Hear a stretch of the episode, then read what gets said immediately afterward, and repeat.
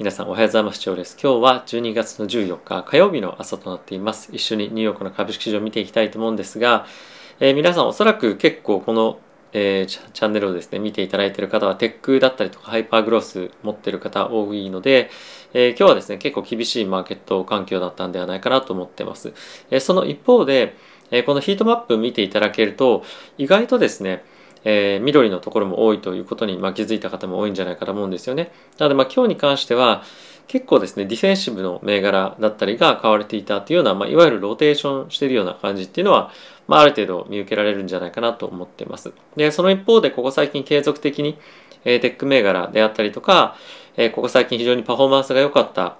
えテスラだったり半導体も含めてですね、あとは GAFAM 関連の銘柄っていうのもえ売られていて、ちょっと一旦ですね、えポジションを閉じる、もしくは調整するみたいな動きが FOMC 明日に控えてますけれども、えその前に起こったというような一日だったんではないかなと思っています。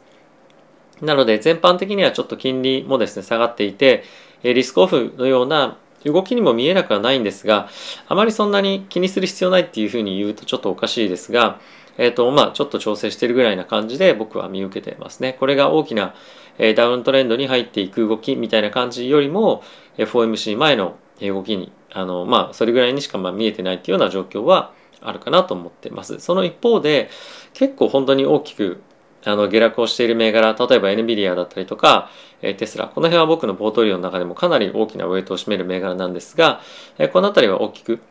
下げているような感じはあるので、あの肌感覚的には結構あのここずっと好調だった銘柄が、えー、一気に年末年始年末ですね年末ってこともあるので、えー、利食いが入ってるような、まあ、感じなんじゃないかなとなのでまあこれについては、えー、年明けまた大きく買いが入ってくるようなあの可能性も十分あるんじゃないかと思いますしあの悲観するようなあの相場では僕は個人的にはないかなと思っております。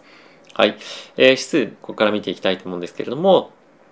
ダウはですね、マイナスの0.89%、S&P がマイナスの0.91%、ナス、えー、ナスダックがマイナスの1.39%、ラッセル2000がマイナスの1.23%となっておりました。えー、どの指数もですね、引きにかけて大きく下落していたっていうのは、まあ、あの、あまり良さそうな動きには見えないんですけれども、やっぱりタックスロスセリングみたいな感じの動き、もしくは利食いの動きっていうのが、えー、強く入っているような感じかなと思っております。米国の10年債の金利なんですけれども、約7ベースぐらいですね、下がって1.42というところで引けております。FX ドル円なんですけれども、こちらほぼ動いてなかったですね。113.58というところで、こちらの方を見る限りは、そんなにリスクオフみたいな動きっていうのはなかったかなと思っております。原油の動きに関しても、まあ若干下がってるぐらいで、71.23、約0.6%の下落にとどまっておりました。えー、先ほども申し上げた通り、あのリスクオフが強く出てるなみたいな感じは、まあ、正直ないかなと思っていますが、まあ、結構大型銘柄が売られていたこともあってこれがダウなんですけれども、えー、下がっていて S&P についても、まあ、昨日上げた分を全戻全戻ししているというような感じですね。はい、ナスダックについても、えー、昨日上げた分をほぼほぼほぼほぼというかももっと戻しているのでマーケット全般としては昨日の上昇がなかったというぐらいに、えー、捉えていいかと、えー、思っております。はいまあ、あとは気になるのが、えー、常に気にしておきたいのが短期の金利なんですけれども、えー、ここについてはちょっと行き過ぎた感もあったのか一旦ちょっと戻してますが、まあ、この辺りは FOMC を待ってるというようなぐらいに捉えていいのかなとえ思ってます。はい。まあ、あとですね、ちょっと気にしたいのが、後ほども個別銘柄いくつかあるので、そのあたりは、えー、別途取り上げていきたいんですけれども、まあ、あとはですね、ビットコインだったりとか、えー、仮想通貨がですね、また新たに急落しているような状況です。で、このあたりについては結構マーケットでも、僕ツイッターでもですね、お伝えをしているんですけれども、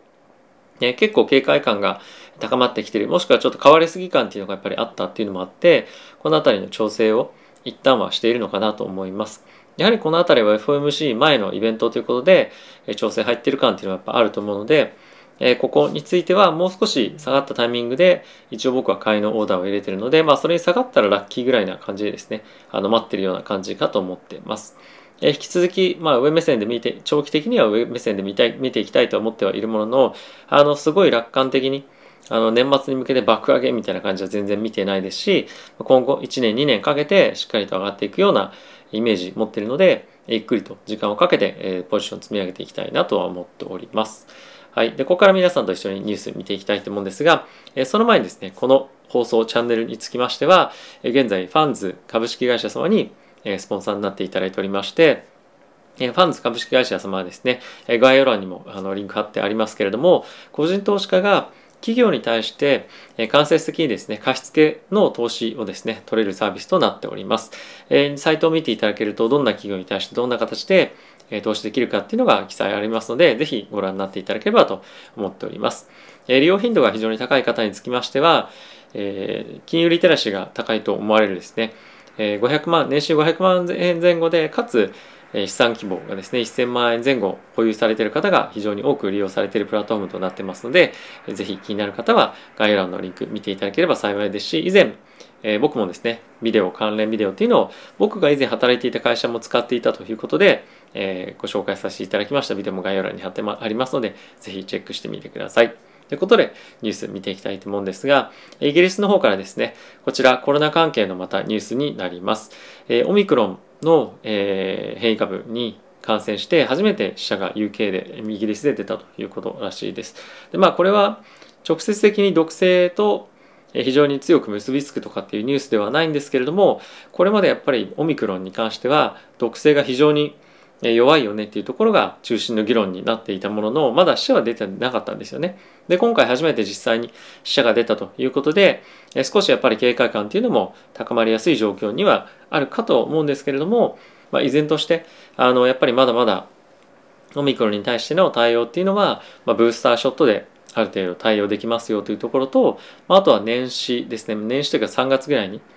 ワクチンが、まあ、混合ワクチンという形でえー、オミクロンに対して有効性のあるワクチンができてくるということも今予想されているので、えー、この辺りはどれぐらい織り込むかっていうのは、まあ、少し疑問があるかなとあまりそんなに気にするようなニュースでもないといえば、えー、そうかもしれませんし今後あのワクチンのその開発状況の順調さかどうかっていうところもニュース今後出てくると思うので、まあ、その辺りを気にしながらですね、まあ、今のところはそんなに気にされていないニュースとしてはあの見ていいと思うんですが一応気をつけてはおいた方がいいニュースかと思っております。はい。まあ、あと今日ですね、結構リスクオフというか、ポジションの調整っていうところが進んでましたけれども、まあ、ミーム株というふうに言われている AMC ですとかゲームストップなんかに関しては、大きく下落していますよというのがニュースとしてなってます。ちょっと一旦ニュース、あのチャートですね、見ていきたいと思うんですけれども、非常に大きく一時期盛り上がっていたゲームストップなんですが、ここに来てバーンと大きく下げてますよね。でこの辺りはタックスロフスセリングの影響もやはり結構受けてるんじゃないかなと思いますしこちら AMC なんですけれども大きくサポートとなるようなレベル感っていうのも大きく下げていることからこの辺りのミーム株の賞味期限というところもある程度、えー、切れてきているのかなというのは印象として受けます。でこちらベあのベッドバスビヨンド。でこちらもミーム株というふうに言われていたんですけれども、まあ、結構勢いよく下落していますよね。で、この辺りについては、ちょっとやはりまた新たに入るとかっていう人もなかなか難しいんじゃないかなと思うので、まあ一旦この辺りの、あの、いわゆるそのブームみたいなものは、まあ、ちょっと終焉に向かってるかなっていうのは、えー、印象として受けるかなと思いますが、まあ同じような形で、まあ、仮想通貨とかっていうところも落ちてきてはいるので、えー、まあ、株式も含めてですねどこに今後資金が向かっていくのかっていうのは、え注目していきたいポイントではあるので、まあ、ミーム株がどうこうとかっていうかどのセクターどのアセットクラスに行くのかっていうのは注目して見ていきたいと思います。でここからウォール・ストリート・ジャーナル見ていきたいと思うんですけれども、えー、まずは左上ですねあの明日の FOMC に向けてマーケットが調整してますというような内容になってます。このあの議論されているポイントについては皆さんにもうすでにお伝えをしていますがまずはテーパリング。これはもう早まると加速するっていうのは大前提の議論となっていてあとは来年2022年に何回どのタイミングで利上げをするのかっていうのが、まあ、結構な中心な議論になってるかと思います。今のところとしては2回から3回っていうのが、えー、織り込まれているような状況ではある一方で、まあ、それが本当に3回必要なのかどうかに加えて来年の中旬になってくるとやはり2024年どうなのかっていうところに移ってくると思うのでそのあたりの議論がですね今後どうなっていくかっていうのは引き続き物価の上昇がどうなっていくかあとは需給のですね商品の供給がしっかりと行われるかどうかですとかあとオミクロンに関連してアメリカの経済がしっかりと回復していけるかどうかっていうところが注目になっていくと思うのでそのあたり来年も引き続き注目して見ていきたいと思います。はい、あとはですねバイデン政権の取り組みの一環としてワクチンの義務化というところをですねずっとやっていたと思うんですがそのワクチンの義務化がですね連邦裁判所で否決されたこともあって、まあ、一部の病院ではですねワクチンの義務化をやめていますと。でこれはそもそもコロナになる前の状況から病院で働く人たち医療従事者の数っていうのは足りてなかったんですよね。にもかかわらず今回ワクチンの義務化をしているということでもうこれじゃある意味その運営できないと運営できないのでもうこのワクチンの義務化は必要ないのであればやらないっていう決断をした病院が徐々に出てきているということらしいです。でやっぱりこういったところがあの逼迫してくるによって一般の普通のって言ったらおかしいですけどもコロナ以外のえー、医療を必要とする人たちに対して医療が全く届かないような状況になる。もしくは、えー、後回しにどんどんされることによって、えー、さらに症状が悪化する可能性がある人たちっていうのも今後どんどん増えていく可能性もあるあるので、えー、こういった対応がアメリカだけではなくて世界で今後進んでいく可能性っていうのは十分あるかなと思いますしあの少なからずこれがあのこういった対応が取られないことには結構やっぱり身の回りもそう含めてそうですけれども健康っていうのは非常にやっぱ重要ですよね。人々があの楽しくというか健康に生きていく上で。また 健康に生きていく上で医療が重要ですよね。なので、まあ、この辺りは本当に人々のそのあのウェルビーイングじゃないですかそういったところにも影響してくると思いますしそれが、まあ、悪化してくるとあの政治的にも社会的にも荒れてくるっていうことにもなりかねないので、えー、まあ、地味に本当に重要なあのことだなと思ってちょっと取り上げさせていただきました。はい、あとはですねちょっとこのニュースの中ではまだ出てないんですけれどもファイザーが大型の買収を発表してましたでその買収については、まあ、どういうところかっていうのはバイオテックのカンパニー会社なんですが、えっと、今後、まあ、彼らがどういうふうな方向性で事業を拡大していくかっていうところももちろん重要なんですけども今回この買収資金っていうのはファイザーですねコロナのワクチンを大量に売ってそれの資金を使ってるっていうようなことがあの、まあ、発表されてるんですね。発表されてとかまあ言われてますと。で潤沢な資金が今回ワクチンの売却で得られたことによってどんどんどんどん拡大していけるような形になっていると。でそれっていうのはあのやっぱり他の医療業界の会社と、まあ、医薬の会社と、まあ、大きく差をつけたところでもあるので、えー、さらに今後ファイザーのあの巨大化っていうのがどんどん進むんじゃないかということが、まあ、一つ言われています。で、えー、これを受けてあの他の業界がま太刀打ちできなくなるというわけではないんですけれどもやはりそのファイザーが今回コロナのワクチンを手にしたということはマーケットとしては非常にあの、まあ、インパクトも大きいと思うのでじゃあ次医薬系製薬系の株どこ買おうかっていうふうになった時に、まあ、ファイザーについてはまだまだ今後コロナのワクチンを販売していくことによって M&A という形で企業を大きくしていける一つの基盤があるので、まあ、そういったところも鑑みてあのいろんな判断をしていくと、まあ、いいのかなというのは思いました。はい、えー、次のニュースブルームバーグの方を見ていきたいと思うんですけれども、えー、ブルームバーグの方はですねいくつかここでは注目したいニュースがあるんですけれども1個ちょっとあの株関係ではないんですが今ミャンマーでですね政治的に非常に情勢が荒れていましてえ軍事政権と非軍事政権であの今戦ってるんですよね。で軍事政権の方が銀行システムを抑えているということもあって非軍事政権これはアイン・サン・スー・チーさん合ってますかね？が、えーと、今、まあ、指導しているグループだったと思うんですが、えーと、もしくは昔してたグループの方でそちらの方があの法定通貨みたいな形で、まあ、いわゆるそのオフィシャルで使いましょうっていう通貨を USD テザーを使い始めたんですよね。でこれはあの結構本当に革命だなと思っていて銀行システムがないのであれば仮想通貨使おうみたいなのっていうのは今後政治的に非常に不安定な国もしくは同じような状況になってくる国が同じように、えー、その通貨の利用っていうものを進める可能性も十分あると思うのでこういうふうな使われ方もあるんだっていうのを市場が世界が今理解し始めてるっていうのは非常にやはり大きなニュースかと思うので今後の仮想通貨がより幅広く使われていく中で結構重要なトピックになってくるんじゃないかなと思うのでこちらは注目していきたいなと思っております。はい、あとはですね、えっ、と2022年に大きな economic risk 経済リスクっていうのは何かっていうのが、え、一応こちらには記載されています。で中身一個一個は見ていかないんですけれども一応どんなことが挙げられてるかっていうのだけ皆さんにちょっとシェアをしたいと思います。で一つはオミクロンですね。現在も大きな問題になってます。あとは sticky inflation とありますけれどもこのインフレの今上昇が続いてますがこれがま粘り強くまだ続くんじゃないかっていう意味ですね。あとはフェットのリフトオフ。これは今後利上げをしていくのかどうかっていうところなんですがこれただアメリカが利上げをしてアメリカのその金融システムにどれだけ影響があるかっていうことだけじゃなくてアメリカの金利が上がると世界的にやっぱ金利が上がる。でかつ米国債が金利上がっていくとするとやっぱその債券の魅力ってあの上がっていくじゃないですか。そうすると世界中の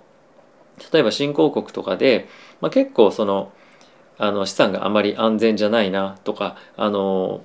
今持ってるお金どうしようというふうに考えている人たちがあじゃあアメリカの債券買おうって言って比較的リスクの高い特に新興国の債券だったりとかアセットっていうのを売却してよりハイクオリティで以前よりも利回りがよよく出るようになっているアメリカの国債を買うみたいな感じになりかねないと。でそれっていうのは新興国にとって非常にダメージで債券での資金調達が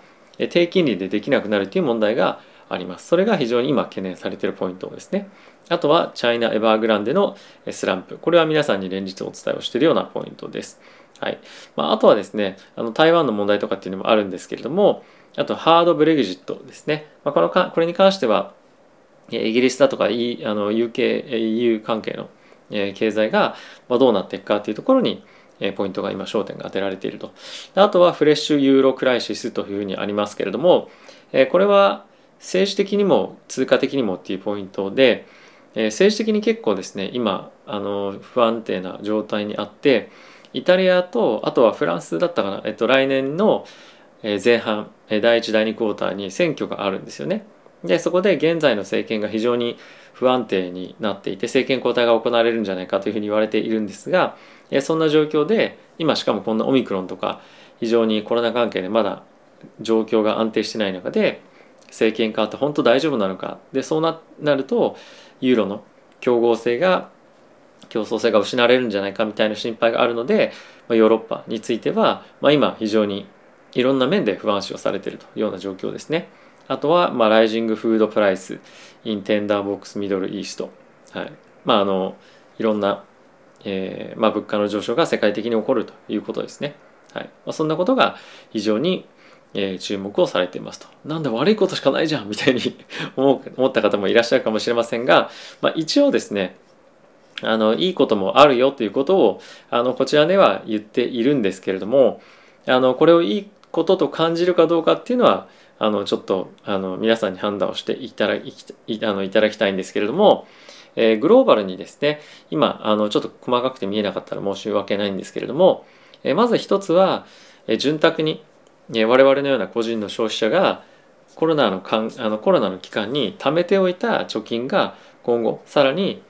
どんどんどんどん、まあ、使われる可能性があるんじゃないかっていうところが、まあ、一つ大きなポイントとして、えー、ありますと。まあ、他にもいくつかポイントはあるんですけれどもやはり個人消費っていうところが大きくまずはキーに消費消費がやっぱり GDP にダイレクトに関わってくるのであるんじゃないかっていうのが一つ言われていますと。あとは、まあ、中国っていうふうに特に言われているんですがこれやはり世界中の、えー、まあ環境に関連した投資っていうのがどんどんどんどん進んでいる。で特にグリーンエネルギーですとか、まあ、クリーンエナジーというふうに言われているところへのえ国を挙げての政策として、え投資が行われるというのが今大きな、えサポートになるんじゃないかというふうに、まあ、言われてます。これは、ま EV ですとか、えそういったところを中心にした、え政策が、まあ、あの日本も含めてやってると思うんですけれども、まあ、この辺りが、えプラスなニュースなんではないかと言われてます。非常にあのなかなかあのなんていうんですかね心もとないような内容にはなっていますけれども、え一応まあこういったところはあるので、えあの注目をしていきたいと思っております。はい、なんかそういう話をすると2022年ちょっとマーケットやっぱり危ないかなというふうにあの思ったりもしているんですが、えー、まだまだ状況が、まあ、そういうふうにいくっていうのはちょっと判断早いかなと正直僕は思っていて結構マーケット今悲観的になっているプラス非常にナーバスになっている状況だと思うんですよねなのでこういう非常にマイナスな局面に側面に対してえ、非常にスポットライトが当たったような記事が出てくると思います。でやっぱり今は本当に売りが1年の中でもやっぱり出やすいようなタイミングなのでしかも今 FOMC ありますよね。一応この辺りを結構自分たちは織り込んですでにいるっていうのはある程度判断をした上で FOMC を終えてどういうふうにマーケットが動いていくのか。プラス2022年に入って市場のお金がどこに向かうのか。これをちゃんと判断しながら見ながらえ投資をしていくっていうのがいいんじゃないかと僕は思っております。え引き続き僕はですね、アメリカの、今持ってる銘柄、え NVIDIA、テスラ、マイクロソフト、グーグル、あと何だったっけな、あの、まあ、2つ個別銘柄、ブレードと、